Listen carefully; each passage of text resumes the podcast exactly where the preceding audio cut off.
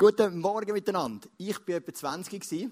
Das ist 20 Jahre her, jetzt die Geschichte, die ich dir erzähle. Ähm, und ich habe mich mega gefreut, ins Fußballtrainingslager zu gehen. Ich habe dann Fußball gespielt, fünfte Liga. Unterste Liga, wo man überhaupt spielen kann. Das war so etwa mein Level, gewesen, wobei ich bin dort also einer der Besseren war in dieser Mannschaft. Und wir haben gesagt, wir gehen ins Fußballtrainingslager in die Türkei.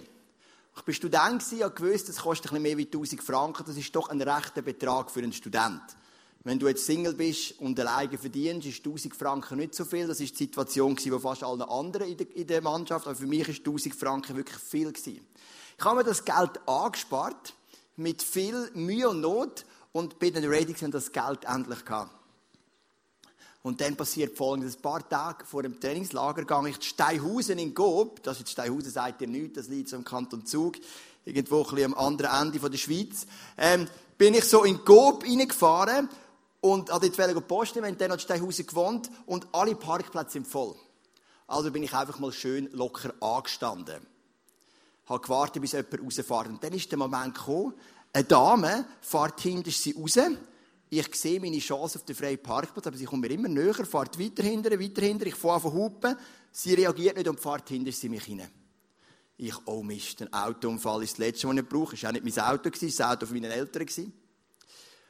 Dann habe ich, ähm, ist die Frau ausgestiegen. Ich habe das Gespräch natürlich sofort gesucht und so. Und sie hat dann sofort gesagt, oh, das tut mir so leid. Ich weiss, es ist mein Fehler. Sie können da nichts dafür. Wir brauchen sicher kein Protokoll zum Ausfüllen. Ich werde für Ihren Schaden aufkommen. Gehen Sie die Versicherung. Geben Sie es an. Da haben Sie meine Karte. Melden Sie sich bei mir. Das wird kein Problem. Es tut mir leid. Und ich habe gedacht, wow, was für eine sympathische Frau.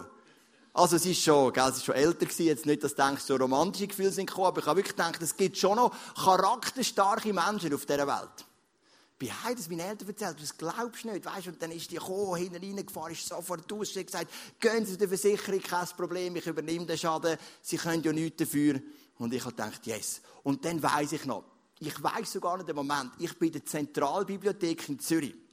Ich stehe am Fenster, dann irgendwie hatte ich ein paar theologische Dokumente für mein Theologiestudium, wir so eine Wortstudie machen und dann läutet mein Handy, was ja grundsätzlich schon verboten wäre in der Zentralbibliothek.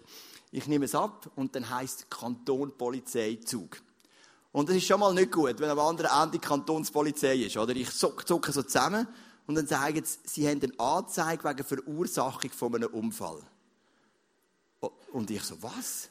Sie sagt, ja, sie haben eine Anzeige, sie haben einen Unfall verursacht, sie müssen dann und dann auf den Polizeiposten kommen.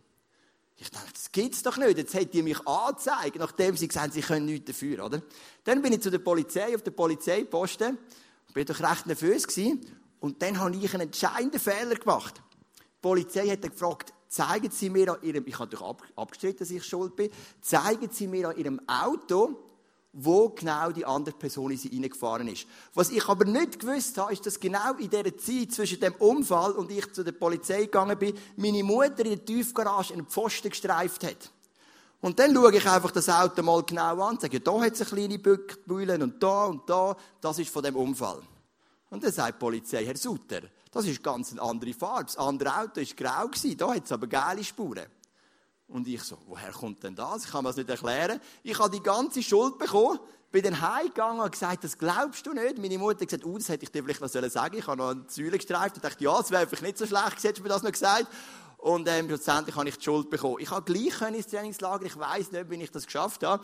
Aber für mich ist so ein, das ist ein Moment, ich dachte, dass Menschen können so gemein sein.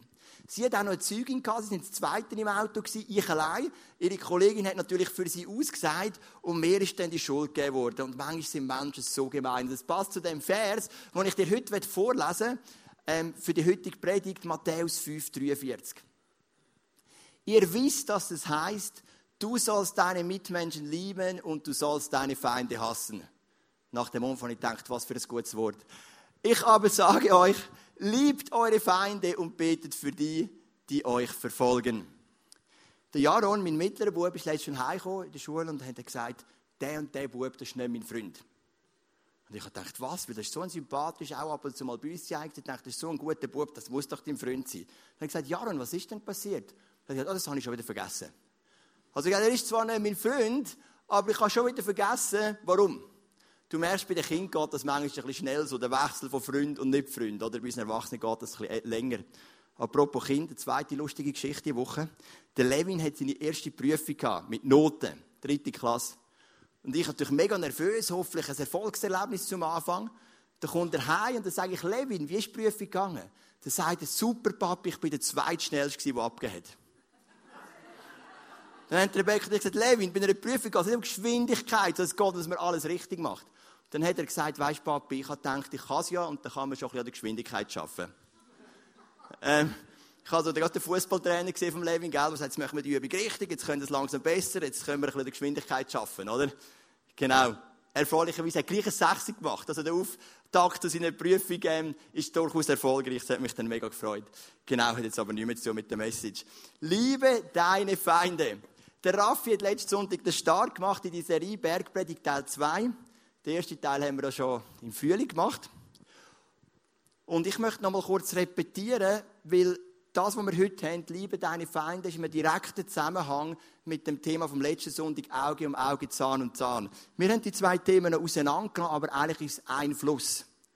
Jesus sagt ja, Auge um Auge, Zahn um Zahn. Und dann macht er drei Beispiele, dass wir das eben nicht mehr leben, sondern dass wir in einem neuen Prinzip leben. Das erste, was er sagt, ist, wenn dir einer auf die rechte Backe schlägt, dann halt ihm auch die linke Backe hin. Die neue Übersetzung, zum Beispiel die Hoffnung für alle, hat das rechts und links rausgenommen, schreibt nur noch, wenn der eine auf die eine Backe schlägt, dann halt auch die andere hin. Aber es hat einen ganz bestimmten Grund, warum eben steht, wenn der eine auf die rechte Backe schlägt, dann halt auch die linke. Mark, kannst du mal vorkommen? Komm doch mal geschwind vorne.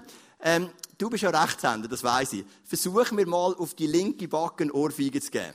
Äh, auf die rechte Backe als Rechtshänder, genau. Genau, ja. Genau, auf die rechte Backe, das wäre die linke, oder? Genau. Versuch mal auf die rechte Backe, das war die linke von mir.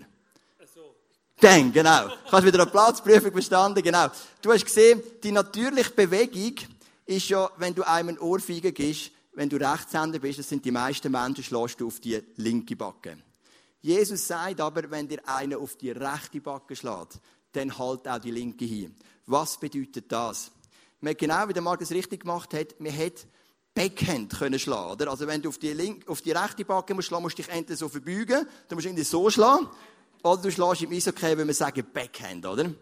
Und das ist ein Zeichen gewesen, und das ist die erste Ebene, die Jesus letztes Mal gebracht hat, von Beleidigung.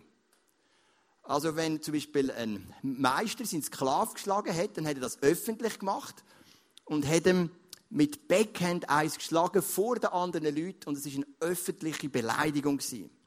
Also Jesus sagt, wenn dich einer beleidigt, es geht doch nicht um den physischen Schmerz, du hast viel mehr Kraft, wenn du diesem auf die linke Backe schlägst, sondern es geht um den psychischen Schmerz. Wenn dich einer öffentlich beleidigt, dann halt auch die andere Backe hin. Dann kommt das Zweite. Jesus sagt, wenn einer von dir dein Hemli fordert, dann gib ihm auch den Mantel. Ich habe hier meinen Mantel mitgenommen, meinen Badmantel. Hast dich vielleicht schon gefragt, was macht er da vorne? Vermutlich ist jetzt im griechischen Kontext von dieser Zeit wahrscheinlich nicht so ein Mantel gedacht, aber ich habe keinen anderen gehabt, gell? Also Jesus sagt, wenn einer dein Hemli fordert, dann gib ihm auch den Mantel. Bei der ersten Ebene geht es um eine Beleidigung. Bei der zweiten Ebene geht es ums Gericht. Also wenn jemand bei dir Schulden gehabt hast du ihn verklagen vor das Gericht und du hast von ihm alles nehmen sprichwörtlich sein letztes Hemli. Nur etwas hast du nicht nehmen das ist sein Mantel. Weil der Mantel, das ist sein Existenzminimum gewesen. Wir haben ja heute auch ein Existenzminimum, ein Dach über dem Kopf, genug Essen. Im Judentum zu dieser Zeit ist das Existenzminimum genau der Mantel gewesen. Also Jesus sagt, wenn dir einer dein Hemli will, was du ja musst geben, dann gib ihm sogar noch deinen Mantel. Also leg noch eins oben drauf. Das ist die zweite Ebene, das Gericht. Und die dritte Ebene ist das Gepäck.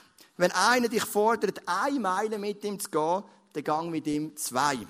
Die Römer hatten Gepäck, wahrscheinlich ein bisschen schwerer, als ich jetzt dabei habe. Und eine Regel war von den Römern gegenüber den Juden, dass, wenn die Römer kamen, haben sie die Juden dürfen nehmen und herausfordern, ihr Gepäck eine Meile weit zu tragen. Das war erlaubt. Nach einer Meile haben die, Juden, äh, die Römer müssen einen anderen Juden nehmen, der ihnen das Gepäck trägt. Und Jesus sagt, wenn einer dich herausfordert, dein Gepäck eine Meile zu tragen, dann gang mit ihm zwei. Also du siehst, Jesus legt immer noch eins oben drauf. Wir haben dort die Ebene Beleidigung, die Ebene Gericht, die Besatzungsmacht. Und bei all dem sagt Jesus, wenn jemand dich attackiert, dich unfair behandelt, dann gib noch eins oben drauf. Jetzt kommt natürlich sofort die Frage, meint das Jesus wirklich? Also meint Jesus wirklich, wenn einer dir einen Back auf Backen schlägt, dann heb auch die anderen. Oder du gehst als irgendwelcher Bettler noch deinen Mantel und dann verfrierst im Winter, meint das Jesus eh wörtlich. In der Bergpredigt gibt es ein paar Punkte, wo Jesus nicht direkt wörtlich meint. Er sagt zum Beispiel, wenn dich ein Glied zur Sünde verführt, dann reiß es aus. Meine, würden wir das beherzigen, dann wären wir alle ohne Augen da. Oder? Das hätte gewisse Vorteile. Wir bräuchten kein Multimedia-Team mehr. Und das Lichtteam wäre auch sinnlos. Wir könnten die Mitarbeiter in andere Ministries einsetzen. Aber ähm, wäre natürlich auch mega schade. Aber ich meine, wir wissen ja, das ist nicht die Realität. Oder Jesus sagt, eher kommt Gott ein Kamel durchs Nadelöhr, als dass ein Reiche, als dass ein Reiche ins Reich von Gott kommt. Meine, kein Kamel geht durch ein Nadelöhr. Und da gibt es immer die fromme ähm, Auslegung, die sich irgendwann mal durchgesetzt hat, dass es in Israel ein Tor gibt namens Nadelöhr, wo das Kamel sich durchzwängen kann. Das ist totaler Blödsinn. Es gibt doch kein Tor in Jerusalem als Nadelöhr. Jesus wendet hier etwas an, was in der, Rö in der griechischen Literaturgang und gäbe war, man sagt dem Hyperbolie. Also durch eine Übertreibung einen Sachverhalt zeigen und ihr eine gewisse Wichtigkeit zu verleihen. Das ist das, was Jesus da macht. Und letztendlich geht es darum, dass Jesus sagt, hey, schütz dein Herz. Schütz dein Herz. Manchmal fühlst du dich ungerecht behandelt. Wie reagierst du, wenn dich einer beleidigt? Wie reagierst du, wenn du ungerecht vor Gericht gezogen wirst? Wie reagierst du, wenn dich deine Besatzungsmacht unterdrückt? Übrigens alles Sachen, die Jesus später selber erlebt hat. Er ist beleidigt worden von den römischen Soldaten. Er ist ungerecht vor Gericht gekommen und die römische Besatzungsmacht hat ihn ans Kreuz genagelt. Also in einer Art hat es auch einen prophetischen Faktor gehabt, den Jesus hier reinbringt. In der Bergpredigt geht es immer um dein Herz. Darum haben wir auch in dem Slide, wo wir haben, so ein Herz drin. Es geht immer um den Schutz von deinem Herz. Wenn Jesus sagt, wer schon eine Frau mit begehrlichem Blick anschaut, hat im Herz schon die Ehe gebrochen. Dann geht es darum, dass dein Herz geschützt wird. Wenn Jesus sagt, wir sollen seinem Freund nicht Idiot sagen, seinem Brüder nicht Idiot sagen, es geht immer um den Schutz von deinem Herz. Auch da. Und jetzt gehen wir zurück zu Matthäus 5, Vers 43, weil die drei Beispiele mit der Backe, mit dem Hemd und mit dem, mit dem Eilen, das schließt jetzt gerade nahtlos an. Da heißt ihr wisst, dass es heißt, du sollst deine Mitmenschen lieben und du sollst deine Feinde hassen. Aus dem Vers hat man eine der grössten theologischen Missinterpretationen gemacht von allen Zeiten. Weil im Alten Testament heißt es nie nicht, du sollst deine Mitmenschen lieben und deine Finden hassen. Kommt nicht vor. Ich habe mehrere Quellen durchsucht und alle Theologen sind sich einig, dass der Vers absolut nie zu finden ist im Alten Testament. Der erste Teil schon, das ist 3. Mose 19, Vers 18. Räche dich nicht und sei nicht nachtragend, liebe deinen Mitmenschen wie dich selbst. Ich bin der Herr. Oder der Luther übersetzt, liebe deinen Nächsten wie dich selbst. Das ist vertreten. Aber der Satz, du sollst deinen, deinen Nächsten lieben und deine Feinde hassen, kommt im Alten Testament gar nicht vor. Und das ist einzigartig in der Bergpredigt, weil sonst, Jesus fährt ja oft so an, oder? Euch wurde gesagt, oder die Alten haben gesagt, du sollst nicht die Ehe brechen, oder mit dem Scheidungsbrief, oder du sollst nicht töten. Jesus zitiert immer das Alte Testament und dann sagt er, ich aber sage euch. Also, euch wurde gesagt, ich aber sage euch. Und jetzt sagt Jesus, euch wurde gesagt, liebe deinen Nächsten und hasse deine Feinde. Kommt im Alten Testament nicht vor. Ganz im Gegenteil, schon im Alten Testament heißt es, wir sollen unsere Finde lieben. Das ist die Aufgabe von Gott, ein Richter zu sein über unsere Finde. Er ist der Gott von der Rache. Aber in der Sprüche Kapitel 25 zum Beispiel heißt wenn dein Feind hungrig ist, dann gib ihm zu essen. Ist er durstig, gib ihm zu trinken so wirst du ihn beschämen, oder ich würde jetzt erst das Wort überführen, und der Herr wird dich belohnen. Es, ist, es gibt kein initiierten Findeshass im Alten Testament. Aber ich kann natürlich den Vers wenn man ihn nicht sauber durchdenkt, für das nehmen. Ich komme nachher gerade auf die Aufschlüsselung, was Jesus da meint, aber zuerst möchte ich dir erklären, wie das gemeint ist. So wirst du deinen Find beschämen oder deinen Find überführen. Stell dir vor, du hast einen Garten. Und im Garten hast du Bohnen, die du anpflanzt. Und du merkst immer wieder, wie am Abend spät der Nachbar in deinen Garten hineinschleicht und Bohnen klaut. Also jetzt, als ich noch ein Kind war, ich hätte den Nachbar geliebt, grundsätzlich. Aber ähm, für die meisten ist das nicht unbedingt positiv, oder? Und du siehst immer, der, der klaut deine Bohnen. Und du überlegst, was mache ich mit dem Nachbar? Das geht doch nicht. Der kann doch nicht alle meine Bohnen klauen. Und dann überlegst du dir, wie soll ich diesen Typ konfrontieren? Ich könnte Leute und könnte sagen, lieber Nachbar, du klaust Bohnen, macht mich anders verrückt. Wenn ich das mache, gibt es nur eine Konfrontation, er streitet es ab und die nächsten 20 Jahre haben wir einfach eine grosse Differenz. Und dann hat sich der Typ überlegt, hat er sich Folgendes überlegt. Er ist in den Laden und hat so ein Päckchen Speck gekauft. Dann hat er geläutet an die Tür und hat gesagt, lieber Nachbar, ich weiss, du liebst meine Bohnen, da ist noch der Speck dazu. Das ist die Umsetzung von dem Vers, oder? Du tust deinen Nachbarn nicht konfrontieren, du tust ihn überführen, oder? Das ist natürlich auch ein bisschen ironisch, genau. Jetzt gehen wir nochmal zurück zum Vers. Wenn Jesus sagt, euch wurde gesagt, liebe deinen Nächsten und hasse deine Feinde. Das hat, man den, das hat man den Leuten schon gesagt von dieser Zeit, aber nicht in der Bibel, nicht im Alten Testament. Zur Zeit von Jesus hat die religiöse Elite aus drei Parteien bestanden. Aus den Pharisäern, aus den Sadduzäern und aus den Essener. Die Pharisäer haben viel Präsenz in der Bibel. Jesus hat mit ihnen viel geredet. Und auch die orthodoxen Juden von heute gehen zurück auf die Tradition der Pharisäer. Ihr Schwerpunkt war, ihr Schwerpunkt war das Gesetz einzuhalten, und zwar in jedem kleinen Detail. Manchmal sogar noch über das Gesetz drüber gehen und noch zusätzlich Gesetze schaffen. Dann die Sadduzäer, mit denen redet Jesus auch ein bisschen weniger. Zum Beispiel, wo sie die Frage stellen mit der Auferstehung der Toten, wo sie sagen, eine Frau hat einen Mann gehabt, der Mann ist gestorben, dann hat sie den Brüder geheiratet und wieder Brüder und wieder Brüder, mit wem ist sie jetzt zusammen im Himmel? Dort hat Jesus mit den Sadduzäer geredet. Oder auch der Paulus wenn wir reden mit den Sadduzäern.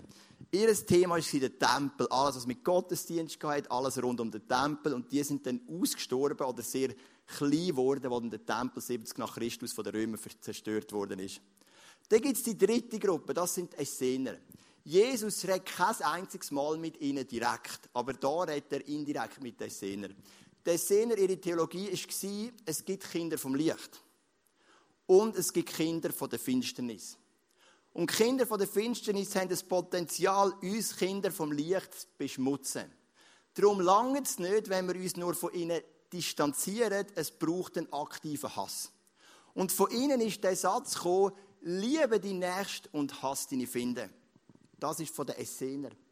Und Jesus bezieht sich da nicht auf das Alte Testament, auf die fünf Bücher Mose, sondern er bezieht sich da auf die Essener. Warum er das macht, keine Ahnung. Vielleicht ist er am Reden in der Bergpredigt, hat auch so eine Gruppe gehabt wie da und dann plötzlich kommen so 50 Essener und sitzen hinten oder? Denke mal, schauen, was uns der Jesus heute wieder zu erzählen hat. Hätte ich schon ein paar abgeworben, geht ja gar nicht.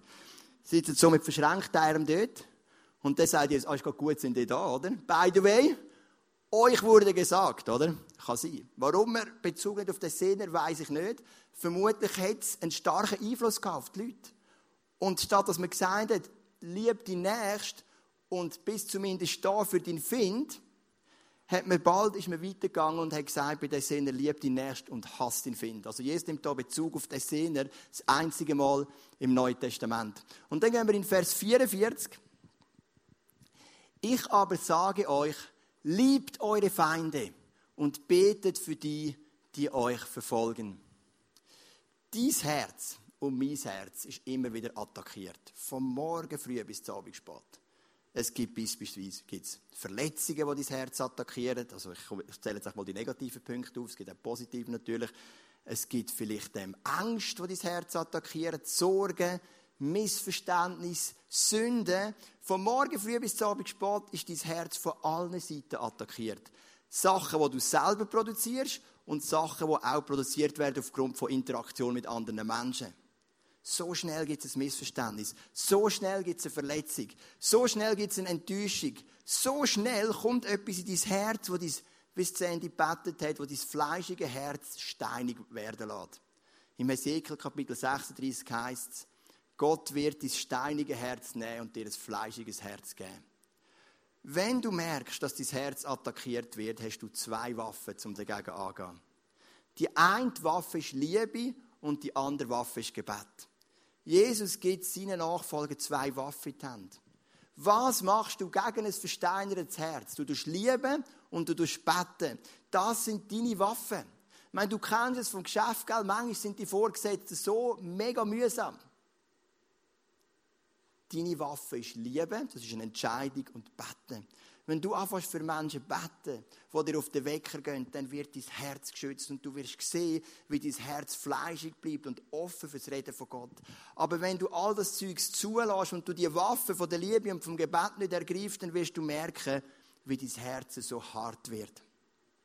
Und dann in der nächsten Vers gibt uns Jesus zusätzlich zu dem, dass dein Herz weich bleibt, noch zwei Motivationen, warum es wichtig ist, findet zu lieben und für die zu beten, die dich verfolgen. Find übrigens, das kommt aus dem Altgermanischen und das Wort bedeutet Hass. Also die Definition von einem Find ist einfach ein Mensch, den du hassest. Jetzt, ich meine, in meinem Leben, ganz ehrlich, es gibt niemanden, den ich hasse. Und wir sind so eine christlich durchsäuerte Kultur heutzutage, dass es für uns schwierig ist, Menschen aktiv zu hassen, zu einem grossen Teil. Ich denke, da gibt es viele Leute, die niemand in ihrem Leben haben, die sie wirklich hassen. In einer orientalischen Kultur ist das ganz anders. Ich habe gerade letztens einen Podcast gelesen von einem ganz genialen Prediger, ähm, Amerikaner, Timothy Keller heißt der, und er hat Umfragen gemacht in der ganzen Welt. Wie ist es für dich, wenn du hörst, dass ein liebender Gott Menschen in die Hölle schickt? Und dann haben die Europäer und die Amerikaner gesagt, no go passt nicht zusammen. Die Orientaler haben gesagt, kein Problem. Das ist normal, ja, hoffentlich auch. Ich es muss irgendeinen Grund geben, oder? Und dann hat er gefragt, ja, was ist denn das, was dich stört am christlichen Glauben? Und dann hat jemand gesagt, dass man seine Finden lieben Das geht doch nicht auf.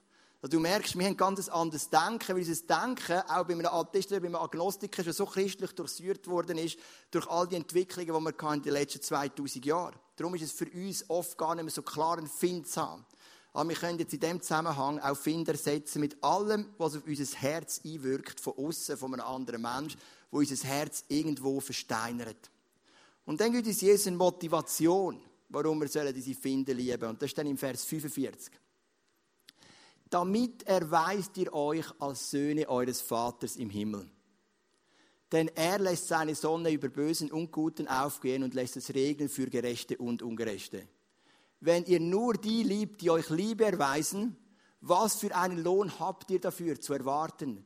Tun das nicht sogar Leute wie die Zolleinnehmer?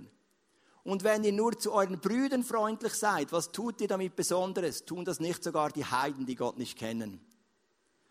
Also die erste Motivation, wenn du deine Finde liebst, wenn du dieses, dein Herz beschützt, ist, dass du dich Gott würdig erweisest, dass du dich würdig erweisest an einem Jünger Jesu. Ich war einmal im Militär. Und ich weiss, Militärbeispiele sind immer gefährlich, weil 50% der Leute zu ihnen sagen, ja, hör mal auf mit diesen Militärbeispielen. Ich bin eine Frau und bin nie im Militär gewesen. Genau. Aber ich nehme dich gleich für mit. Ich habe kein bestes Beispiel gefunden. Bitte bleiben dran, wenn ihr Frauen sind.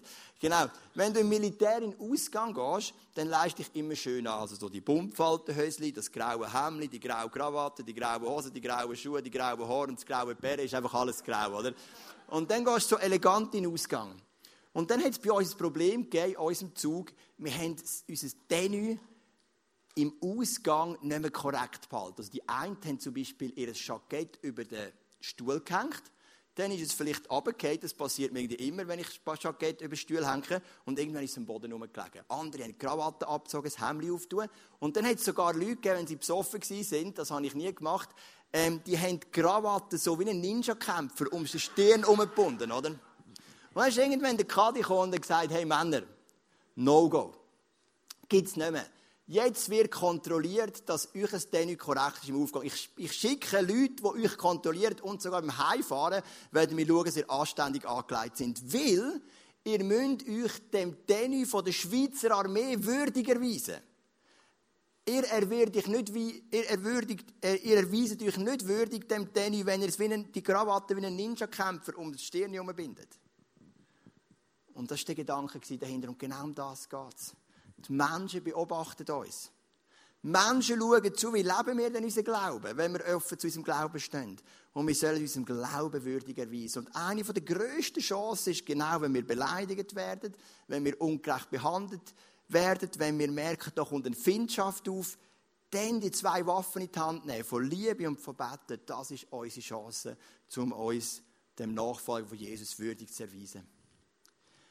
Die zweite Motivation lesen wir dann im Vers 48. Ihr aber sollt vollkommen sein, wie euer Vater im Himmel vollkommen ist.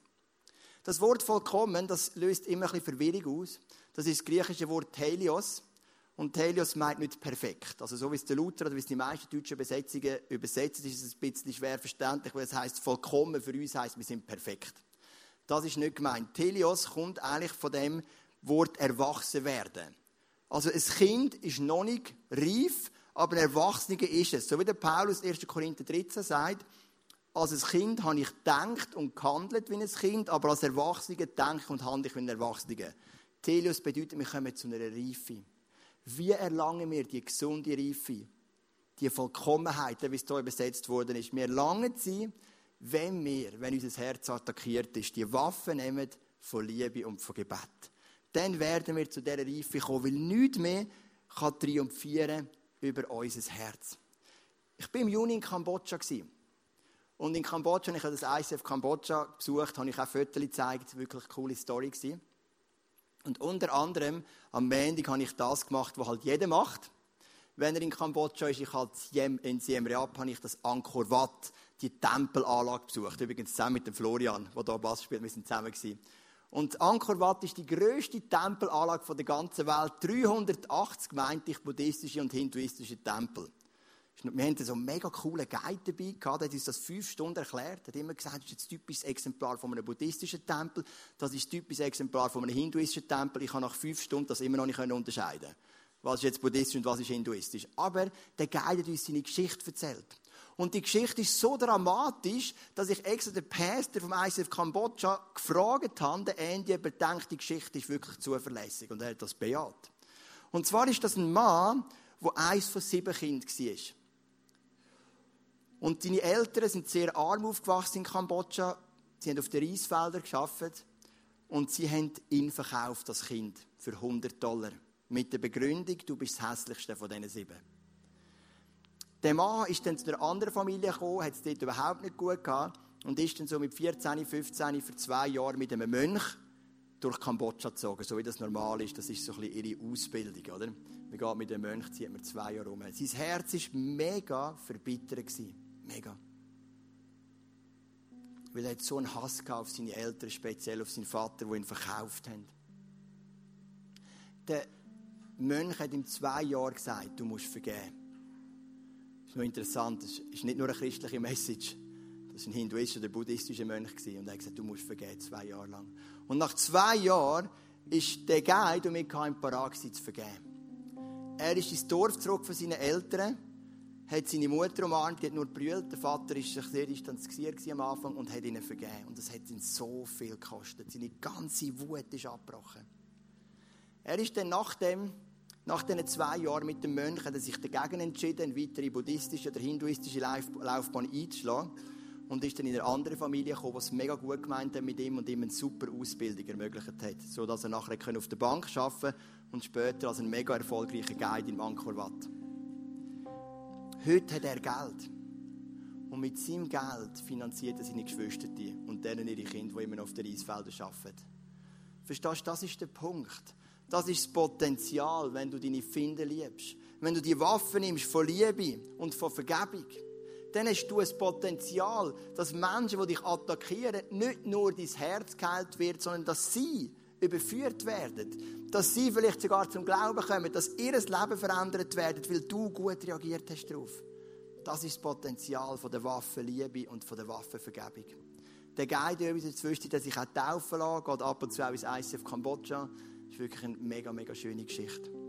Ich weiß nicht, was mit deinem Herz passiert ist in der letzten Zeit. Vielleicht bist du da und kannst es mit dem Hesekiel sagen, wo eben gesagt hat, er wird dein fleischige, dein steinige Herz nehmen und dir ein fleischiges geben kannst du sagen, ja, ich bin total versöhnt, ich habe ein weiches Herz, no way, kein Problem. Vielleicht bist du auch da und du spürst die Scheibe, Stein, die Härte in deinem Herz. Du spürst Verletzung, du spürst Missverständnis, du spürst Enttäuschung. Es ist deine Chance, dein Herz heute dem Gott hinzulegen. Wenn wir ein Herz operieren wollen, das haben wir erlebt bei unserem Sohn, beim Janis, dann muss man es zuerst offenlegen. Du kannst doch nicht das Herz operieren, wenn noch Knochen und Tut und alles drüber ist. Du musst es alles offenlegen, damit du ja direkt das Herz hinkommst. Und so hast du die Möglichkeit, dein Herz vor Jesus offen zu legen. Die steinigen Elemente rausnehmen und wieder zurück in das fleischliche Herz kommen. Vielleicht hast du Menschen, die du heute vergeben musst. Vielleicht hast du Menschen, wo du dich einfach, wo du merkst, ich will für sie einfach anfangen beten. Ich möchte sie einfach lieben. Vielleicht kann dir Gott sogar etwas ganz Praktisches zeigen, wie du auf eine Person, wo du eher, eher Schwierigkeiten hast, kannst zugehen. Damit dein Herz gesund wird und dein Herz darf versöhnt sein. Vielleicht merkst du, hey, ich bin beleidigt worden. Vielleicht bist du sogar zu Unrecht vor einem Gericht gezogen worden. Mag es geben. Von der Besatzungsmacht unterdrückt worden, bist wahrscheinlich weniger. Das Problem haben wir jetzt nicht mehr zu der heutigen Zeit, zumindest in der Schweiz nicht. Aber hey, leg doch heute Morgen dein Herz dem Jesus hin. Und lass seine Sonne, seine Liebe in dein Herz hineinstrahlen. Ergreif die Waffe von der Liebe und vom Gebet damit du dich als Jünger Jesu kannst würdig erweisen, erstens, und dass du vollkommen wirst, reif, wie ein Erwachsener und nicht wie ein geistliches Kind. Komm, wir stehen doch noch auf miteinander. Und dann beten wir, dass Jesus heute einfach direkt in dein Herz hineinwirken Jesus, mich bewegt, dass das, was du da sagst, dass es du selber erlebt hast. Du bist beleidigt worden Du bist vor das Gericht gezogen worden und die römische Besatzungsmacht hat dich ans Kreuz geschlagen. Du hast deine Finde geliebt, weil du gesagt hast, kurz vor seinem Tod, vor deinem Tod, Vater, vergib ihnen, denn sie wissen nicht, was sie tun. Du hast dein Herz rein behalten. Und es heißt in Matthäus 5, Vers 8, dass die, die ein reines Herz haben, sie werden Gott sehen. Und jetzt möchten wir heute Morgen einfach unsere Herzen offenlegen mit all dem Schutt, was es bedeckt, mit all den Missverständnissen und Verletzungen, mit allen Enttäuschungen und Unverständnissen, auch mit unseren Sünden, mit all unseren Sorgen und unseren Ängsten, mit all unseren Nöten und unseren Süchten, mit all unseren Verzweiflungen. Wir möchten es heute einfach hinlegen. Und wir bitten dich, komm du mit deiner heilenden Kraft und berühre unser Herz. Lass uns nicht Menschen sein, die so auf unser Recht beharren sondern lass uns Menschen sein, die sogar im Unrecht innen die Waffe von der Liebe und vom Gebet ergreifen und sagen, wir gehen jetzt gerade in die Gegenreaktion hinein. Lass uns das auch als Church leben. Ich finde Kirche so etwas Wunderschönes. Ich liebe es. Und gleich, es ist ja klar, wo viele Menschen zusammen sind, gibt es die Missverständnisse, gibt es die Verletzungen, ist doch logisch. Und ich bitte dich, dass wir sie anders handeln können. Eben mit dieser Einstellung von, wir haben immer die zwei Waffen zur Hand, von der Liebe und vom Gebet. Und wir können jederzeit ergreifen. Jederzeit aufeinander zugehen. Einander jederzeit in den Arm nehmen. Jederzeit sagen, wir gehen zusammen weiter, auch wenn wir es nicht verstehen. Weil wir sind ein Team, das zusammen dein Reich baut, hier in Luzern und in der Umgebung. In deinem Namen. Danke, Jesus, dass du jetzt die Reihe gehst und unsere Herzen ganz weit aufmachst. Dass wir gerade, wenn wir zwei weitere Worship-Songs singen, dass wir einfach unsere Herzen freilegen dürfen. Und dass wir einfach dürfen sehen, wie du direkt unsere Herzen kannst schaffen kannst. Dass du kannst Versöhnung schaffen dass du kannst Freiheit hineingeben und dass das steinige Zeugs abbröckelt. In deinem Namen. Amen.